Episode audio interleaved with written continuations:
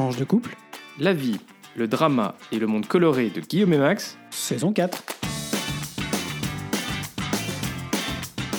Bonjour, bonsoir. Nous sommes Guillaume, et Max et on vous souhaite la bienvenue dans ce 19e épisode de la saison 4 de Tranche de couple, épisode qui s'intitule, comme chaque année, Euro Podcast. Vous le savez, si vous nous suivez depuis déjà quelques saisons, euh, le mois de mai est l'occasion pour nous de vous proposer deux podcasts plus thématiques autour de sujets qui nous sont chers. On vous propose aujourd'hui un tour d'horizon de l'Union Européenne et on espère vous donner des pistes et quelques connaissances sur le fonctionnement de cette vénérable mais fragile institution.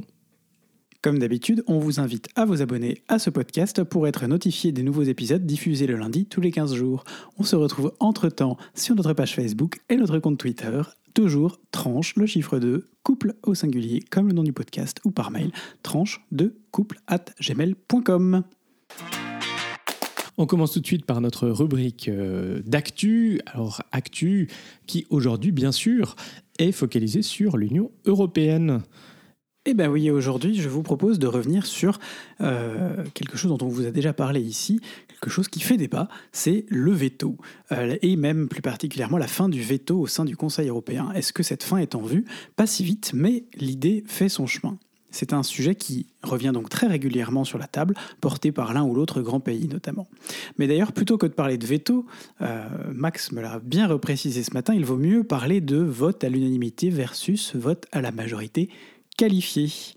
Petit rappel, au Conseil de l'Union européenne, qui réunit les ministres européens par thématique, seul un vote à l'unanimité permet en effet de valider une décision, législative ou non, sur certains sujets. Euh, chacun des 27 dispose donc de facto euh, d'un veto, même si la- c'est pas comme ça qu'on va l'appeler, puisqu'il suffit d'une voix prononcée contre une décision pour l'invalider.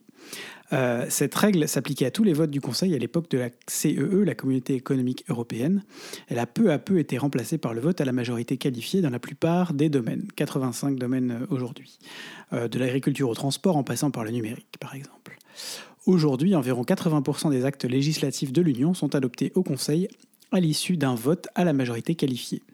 Celui-ci nécessite l'approbation de 55% des États membres, soit 15 sur 27, euh, représentant au moins 65% de la population de l'Union européenne.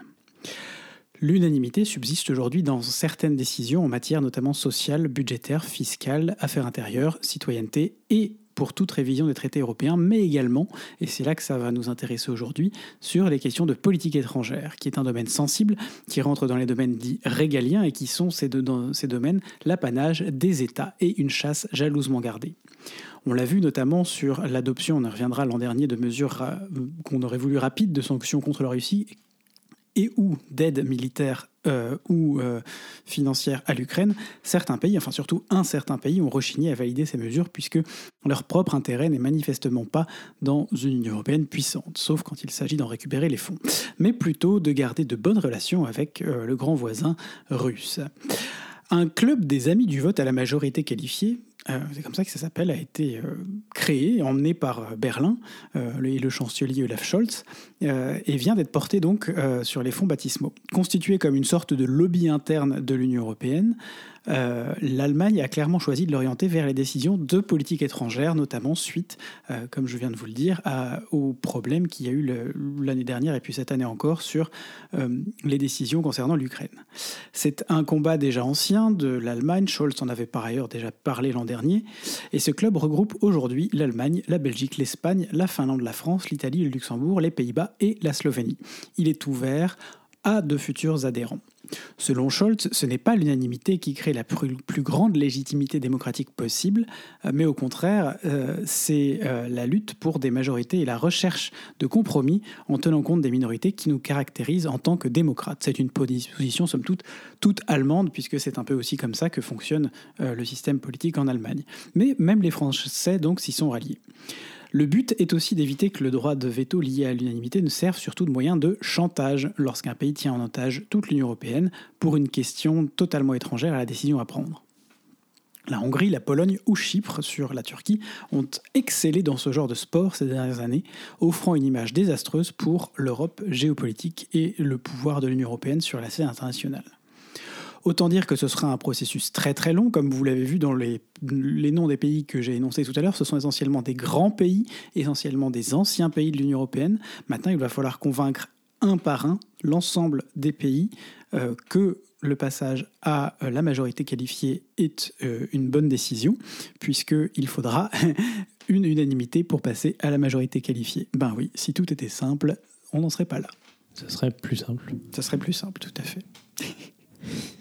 Alors, on s'est dit qu'on allait utiliser ce Euro, cet Euro podcast aussi pour vous aider à accroître votre connaissance de l'Union européenne. Et donc, Max, tu vas nous parler d'une institution dont on ne vous parle pas énormément, mais qui est pourtant fort importante euh, au sein de l'Union européenne. Il s'agit de la Cour de justice de l'Union européenne. Alors, Tadam revenons un petit peu en arrière. Euh, peut-être que vous le savez ou pas, mais quand on parle des institutions euh, ou du système institutionnel de l'Union européenne, il y a sept institutions, sept organes de l'Union européenne et plus de 30 agences qui sont réparties dans l'ensemble de l'Union européenne. Alors si l'on se focalise sur les sept institutions, on en a quatre principales dont on parle beaucoup, qui vous fournissent les, qui fournissent les orientations politiques et jouent des rôles différents dans le processus législatif de l'Union. Ce sont le Parlement européen, le Conseil européen et le Conseil de l'Union européenne, et puis la Commission européenne. Ça, on vous en parle assez souvent. Mais il y a aussi trois autres institutions qui jouent un rôle plus spécifique, et ce sont la Cour de justice de l'Union européenne, la Banque centrale européenne et la Cour des comptes européenne. Alors au total, euh, et ça j'aime bien le redire aussi parce que ça donne un petit sens de proportion, euh, toutes ces euh, institutions, organes et agences, c'est 60 000 fonctionnaires européens qui sont au service des 450 millions d'Européens. Alors pour donner une petite comparaison, le ministère français des Finances, bah, c'est 140 000 personnes. 60 000, 140 000, voilà, donc ça, donne une petite, euh, petite, euh, un petit sens de proportion. Mais alors, revenons euh, aujourd'hui sur cette institution un peu moins connue, mais dont je pense que vous avez tous entendu parler, donc cette Cour de justice de l'Union européenne. Alors, c'est quoi son rôle? Ben, C'est de veiller au respect du droit de l'Union et à ce que les traités soient correctement interprétés et appliqués. La Cour veille aussi à ce que les pays de l'Union européenne respectent les obligations qui leur incombent en vertu des traités et interprète le droit à la demande des juridictions nationales. Alors c'est un rôle essentiel parce que l'Union européenne, comme construction supranationale, elle est avant tout bâtie sur un cadre légal fondé par les traités, établissant ce qui relève d'une compétence qui a été transférée, déléguée à l'Union européenne, euh, d'une compétence partagée ou d'une compétence purement nationale. Alors la Cour de justice a été créée en 1952 et elle siège à Luxembourg. Exactement. La petite ville calme et tranquille de Luxembourg. On y reviendra un peu plus tard dans le podcast. Alors la Cour de justice est composée de 27 juges, ah, le même nombre que, que le nombre d'États membres. Oh ben ça alors. Et de 11 avocats généraux. Les juges et avocats généraux sont désignés d'un accord commun par les gouvernements des États membres après consultation d'un comité chargé de donner un avis sur l'adéquation des candidatures proposées à l'exercice des fonctions en cause. Ils ont un mandat de 6 ans renouvelable. Ils sont choisis parmi des personnalités offrant toutes les garanties d'indépendance et qui réunissent les conditions requises pour l'exercice dans leur pays respectif des plus hautes fonctions juridictionnelles ou qui possèdent des compétences qui sont euh, adaptées au poste. La Cour euh, peut siéger en assemblée plénière, c'est-à-dire avec tous les juges, en grande chambre, avec 15 juges, ou en chambre à 5 ou 3 juges. Alors concrètement, lorsque la Cour est saisie, il y a d'abord une étape écrite qui permet à un juge rapporteur ou une juge rapporteuse et un avocat général de statuer du nombre de juges qui devraient être assignés à l'affaire selon son importance et sa complexité et elle détermine si une audience doit avoir lieu. Donc la deuxième étape, c'est en effet, elle est en effet orale à travers une audience publique où les avocats des parties exposent leurs arguments et où l'avocat général peut rendre des conclusions. Et à l'issue, les juges délibèrent et rendent des conclusions. Alors les décisions de la Cour de justice constituent ce qu'on appelle une jurisprudence, c'est-à-dire qu'elles constituent une base sur laquelle on construit progressivement l'interprétation du droit de l'Union. Par exemple, la Cour a clarifié que les administrations nationales et les juges nationaux doivent appliquer pleinement le droit de l'Union européenne dans leur sphère de compétences, parce que le droit de l'Union, il s'applique directement aux citoyens européens. la jurisprudence établit aussi la primauté du droit de l'Union sur le droit national. Donc s'il y a une incompatibilité entre les deux, c'est le droit de l'Union qui l'emporte. prévaut.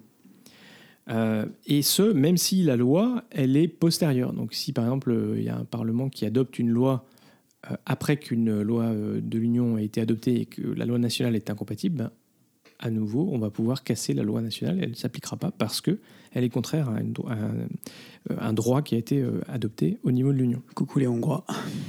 Autre élément important, les États membres sont responsables s'ils violent le droit de l'Union et il peut y avoir des conséquences, par conséquent des obligations de réparation et en particulier financières. On vous en avait parlé dans le cas de la Hongrie et de la Pologne aussi. Alors si en tant que particulier ou entreprise vous avez subi des dommages suite à l'action ou l'inaction d'une institution de l'Union européenne, vous pouvez saisir la Cour, soit indirectement au travers des juridictions nationales, qui pourront décider s'il est nécessaire de renvoyer l'affaire devant la Cour de justice de l'Union européenne, ou alors directement en saisissant le tribunal de cette Cour de justice si une décision prise par une institution de l'Union européenne vous concerne de manière directe et individuelle.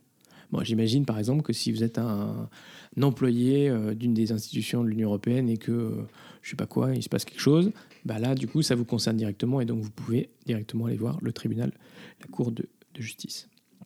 Voilà. Ben, on espère que tout ça vous aura donné une meilleure connaissance de ce que c'est que la Cour de justice de l'Union européenne, pourquoi c'est un organe absolument fondamental, une institution fondamentale, et euh, voilà que quand vous entendrez la radio euh, qu'il y a eu une décision de la Cour de justice de l'Union européenne, ben, vous saurez que ça se réfère à l'application des traités et du droit de l'Union européenne.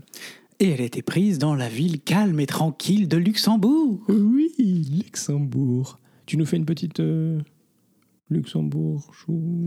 Euh, Luxembourgitude, euh, ben presque en fait. Euh, notre point belgitude du jour est consacré à Bruxelles. Encore une fois, évidemment, on, est un peu un, pas très, pas très objectif sans doute, mais euh, et ça nous amène même plus précisément, encore une fois, autour du rond-point Schuman, centre névralgique de l'Union européenne à Bruxelles, avec la place du luxe.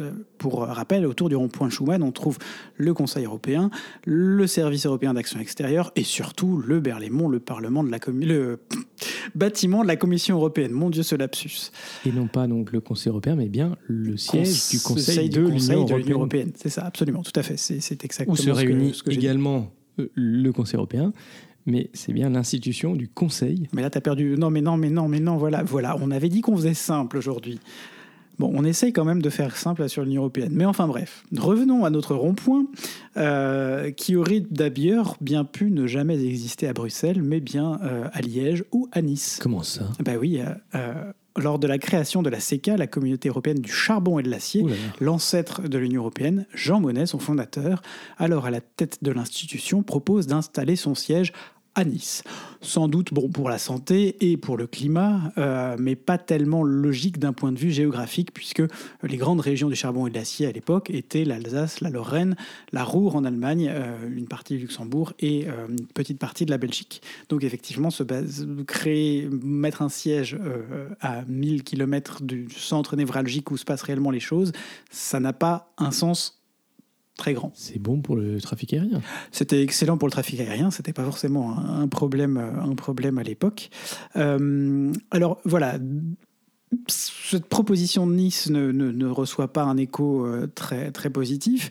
Euh, le collègue belge propose alors euh, la ville de Liège, qui était sa ville ou la ville où il était politiquement impliqué, naturellement.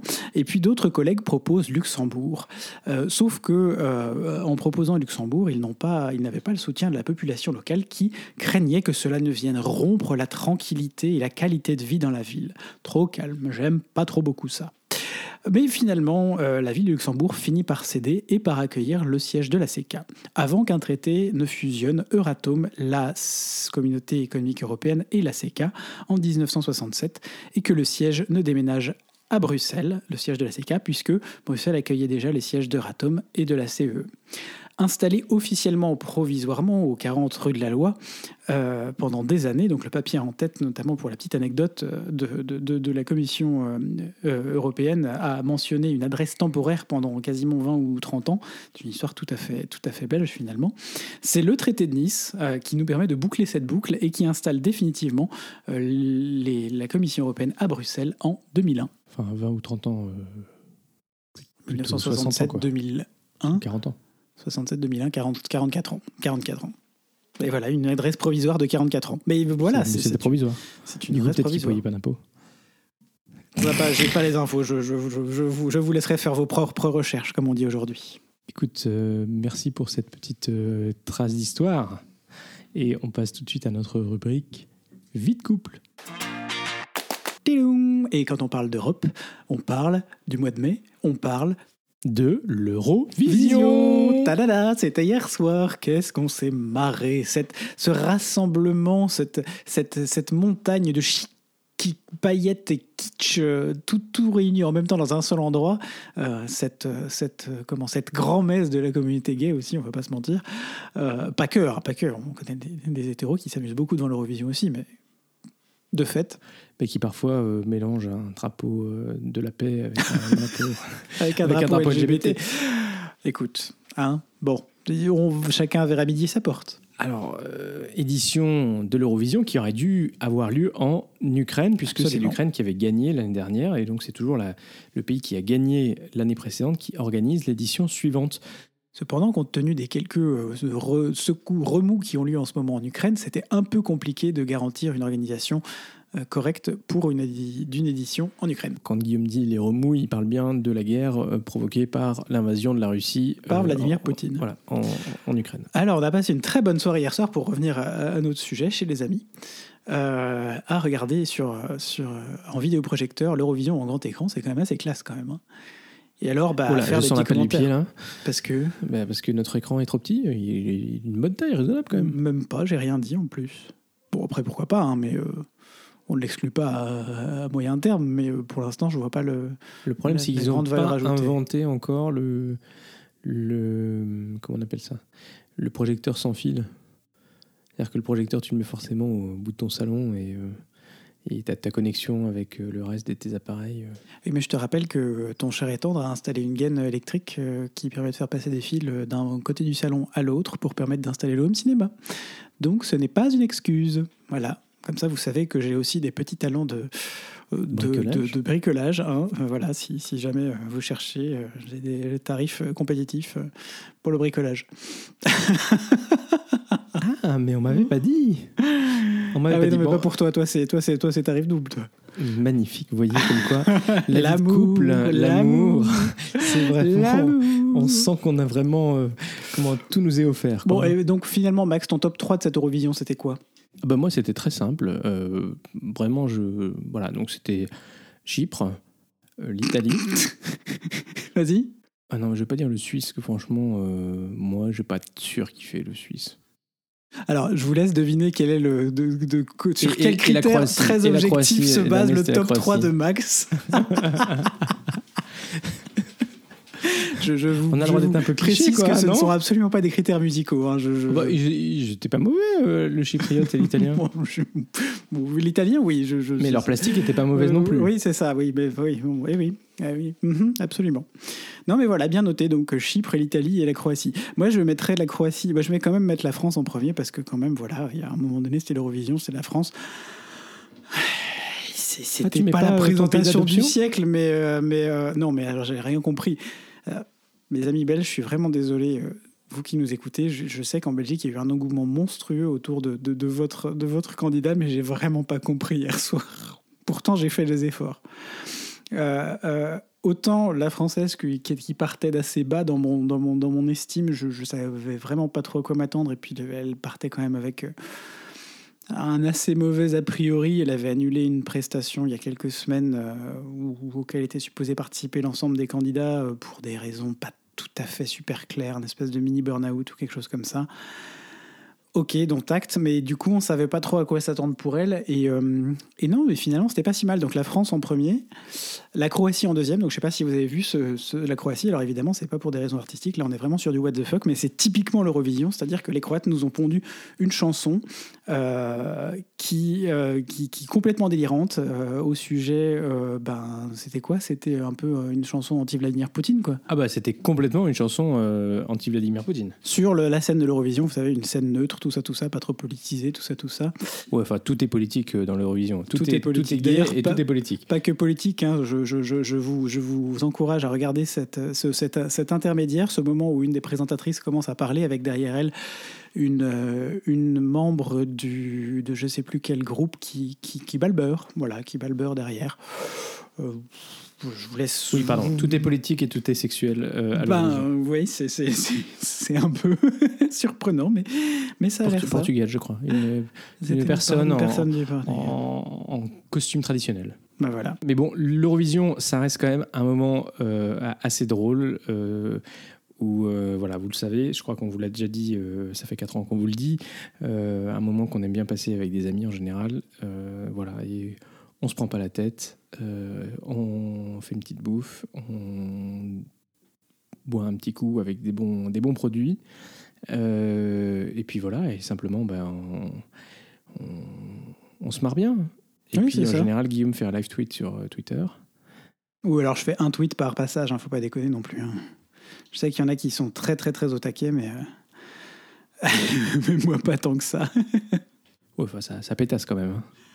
Ah, ça bitch, ça bitch un peu. Mais bon, c'est fait pour ça aussi. Je veux dire, à un moment donné, on s- à une époque, on- envoyait des gens pour gagner. Aujourd'hui, il y a pas mal de.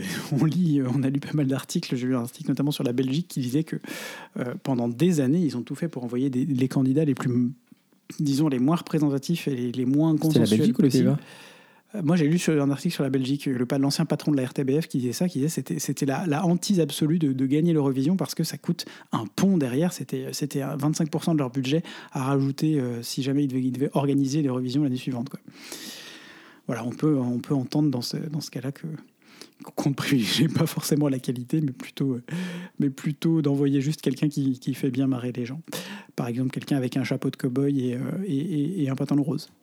Mais ça, c'est une excuse, c'est un exemple, hein, je veux dire. Toute, toute- Mais je pense toute ressemblance un- à des faits un- existants ayant un pantalon de cow-boy aussi, hein. Ah oui. Parce qu'il était bizarre. Deuxième petit sujet dont on voulait vous parler aujourd'hui, c'est euh, un sujet que l'on a tiré de ce que l'on reçoit régulièrement de nos amis Claire Anthony de WeBloom. Euh, yes, oui, Bloom Transformer vos questions fermées en questions ouvertes. Et on y a réfléchi un peu tous les deux. euh, comme on prépare quand même un peu ces podcasts, faut pas croire, on y passe un peu de temps. Euh, et, et, euh, et- on s'est posé la question de, de, ben, comment est-ce qu'on, qu'est-ce qu'on se pose comme, comme type de question? Quelle est la première question qu'on se pose le matin? Quelle est la question qu'on se pose le soir? Alors, le matin, quand on se lève, c'est est-ce que tu as bien dormi? Le soir, quand tu rentres, c'est comment ça s'est passé? Ou plutôt, Ça va ta journée? Ça va ta journée Et souvent, effectivement, c'est des questions euh, qui amènent à des réponses courtes. Oui, non. Euh, après, même si on est parfois un peu plus loquace, en général, le matin, moi, je suis pas très réveillé, et le soir, on est un peu fatigué, donc, euh, donc on, on va pas chercher nécessairement. Comment Guillaume? Bah oui, on va pas. euh, Comment euh, bah, Alors là, je, je découvre Tu découvres quoi? Ah bah, que, que, que, que, c'est pas forcément simple. De Que ta locassitude n'est pas très loquace. quoi le matin, Ou le soir. Oui, enfin, faut- bon, bref. Attention, terrain glissant. Terrain glissant. Bref, Revenons-en Donc, à du nos coup, questions ces ouvertes et nos questions- questions fermées. Donc, Ces questions fermées ont un peu tendance à fermer la discussion. Oui, c'est ça. Et, et comme on vous l'a déjà dit et redit chez nous, euh, on pense que la communication est essentielle. Et on se rend compte Essentielle. qu'effectivement, dans cette communication, se répondre par des réponses trop courtes, bah, c'est un, peu- c'est un peu court, jeune homme. Et puis surtout, bah, ça permet pas de nourrir l'échange. Et puis du coup, on est un peu coloc. hein, c'est ça. pas? Alors, surtout en ce moment où c'est un peu la folie et où on est colloque encore déjà depuis, depuis deux semaines de nouveau. Et alors, l'astuce de, de Claire et Anthony, donc de, de WeBloom, eh ben, pour améliorer la communication du couple, c'est de passer de questions fermées à des questions ouvertes. Parce que du coup, tu peux pas vraiment répondre par oui ou par non. Il faut aller un peu plus loin. Alors, des exemples de euh, questions ouvertes. Qu'est-ce que tu as fait aujourd'hui? Euh, Qu'est-ce que est-ce que tu as passé une qu'est-ce que a été le meilleur moment de ta journée? Euh, Qu'est-ce qui a été difficile? Qu'est-ce qui te ferait plaisir là tout de suite maintenant? Alors là, par contre, c'est le genre de questions que moi je poserais pas parce que Max il est incapable de décider. Donc euh, de toute façon, euh, Si, ça va plaisir. Euh, qu'est-ce qui bah te voilà, te qui te plaisir? Pas cette question. Qu'est-ce que tu ressens? De Euh, quoi aurais-tu besoin? Bon, après, on va pas non plus passer dans le, dans le, le pathos ou l'analyse psychologique parce que ça, ça peut aussi être un petit peu pénible à la Non, fin de la ça il journée. faut pas, mais ouvrir un peu la, la- la discussion. Max, il avait une bonne. euh, On a fait ça une fois ou deux. Il faudrait qu'on le refasse, peut-être pas tous les jours, mais assez régulièrement. C'est euh, quelles sont les, les- les trois choses avant d'aller se coucher? Euh, Il me pose la question quelles sont les trois choses que tu retiens de positives euh, que tu retiens de cette journée Ça oblige à faire un peu son introspection et, euh, à re- revenir un peu sur sa journée et pas forcément à dire que c'est juste une journée de plus qui, qui est passée en speed. Et, je trouve ça très chouette. Exactement. Donc, j'avais euh, d'ailleurs, dans la préparation de cette émission, écrit que c'était euh, effectivement un moyen d'éviter d'être coloc, euh, mais plutôt d'être couple, et que notre défi, c'était d'en faire quelque chose d'un peu plus quotidien et pas seulement d'épisodique. Tu vois, donc nos, nos esprits se rencontrent. Les grands esprits se rencontrent toujours, c'est bien connu. Mais nous, on est des grands esprits sans doute. En tout cas, entre nous deux, on est des grands esprits. Et vous, bah, écoutez, dites-nous euh, sur nos réseaux euh, comment vous faites pour euh, eh ben, être dans la communication avec votre partenaire, mari, femme, compagnon, euh, compagne? Chat, chien, poisson rouge. Enfin, c'est un peu plus compliqué pour les questions ouvertes avec les poissons rouges, mais euh, je suis sûr qu'on peut trouver des. Pourtant, pourtant elles ont, les poissons rouges ont la bouche ouverte, exactement. Dernière rubrique de ce podcast, une petite rubrique culture. Euh, bah oui, parce qu'on va faire un petit point euh, capitale européenne de la culture pour ce podcast. Donc, on vous a déjà parlé du système, comment ça fonctionne. Euh, je crois que c'était l'année dernière. Exactement, Euh, pour notre la culture, pour notre Europodcast. Europodcast de La 2022. dernière rubrique. Dans ce podcast consacré en grande partie à la dimension européenne de notre monde, on va revenir et cette fois-ci sur quatre villes sur les capitales européennes de la culture. Pourquoi? Parce que euh, en 2028, aux côtés d'une ville tchèque, une autre ville française sera de nouveau capitale européenne de la culture. Alors, quatre villes françaises ont déjà reçu ce titre Paris en 89, Avignon en 2000, Lille en 2004 euh, et Marseille en 2013. Alors, on se souvient beaucoup de Marseille parce que Marseille-Provence, euh, capitale européenne de la culture, ils ont pour le coup beaucoup capitalisé. C'est une des premières villes en France à avoir vraiment capitalisé sur ce, sur ce, sur ce label qui attire, on vous mettra une petite infographie, notamment euh, du tourisme, qui accroît la renommée, qui accroît les recherches sur cette capitale. Et voilà, c'est- tout, tout positif pour, euh, pour la ville en question. Et puis, euh, euh, on a Lille aussi, qui avait déjà commencé à bien capitaliser, en 2004 avec Lille 3000. Et donc, pour 2028, euh, on aura une ville française qui sera de nouveau capitale européenne de la culture.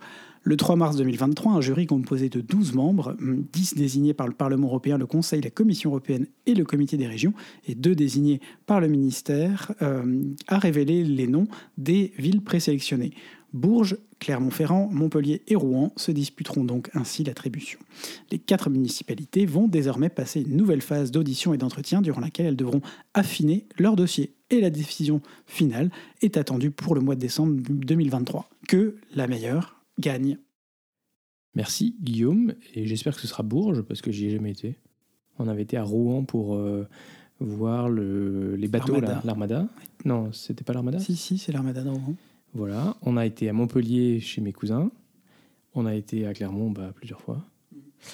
Donc euh, Bourges, ce serait pas mal. Mm.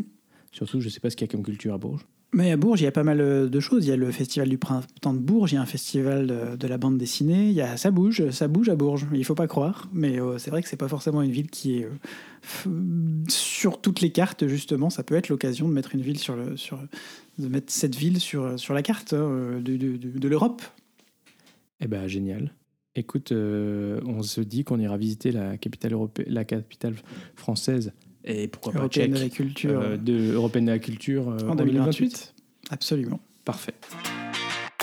Et voilà, c'est déjà la fin de ce 19e épisode de notre saison 4. Euh, Si vous êtes arrivé au bout, bravo. Merci. On est très heureux de vous compter parmi nos auditeurs. Et si ce podcast vous plaît, faites-le découvrir autour de vous. Et n'hésitez pas à mettre une note euh, et ou un commentaire sur Apple Podcast, Spotify ou votre logiciel de podcast préféré. Ça nous aidera à faire connaître cette, euh, ce, ce podcast et puis euh, à peut-être faire découvrir pour euh, ceux qui euh, voilà, se- sont, sont à se balader et cherchent un nouveau podcast à écouter. Vous pouvez aussi nous mettre un like sur YouTube ou Twitter et un pouce bleu sur Facebook. Et surtout, surtout, bah, le mieux, c'est encore de partager. Ce podcast est diffusé le lundi tous les 15 jours, alors portez-vous bien d'ici au prochain épisode, on vous embrasse fort et à très bientôt pour de nouvelles tranches colorées.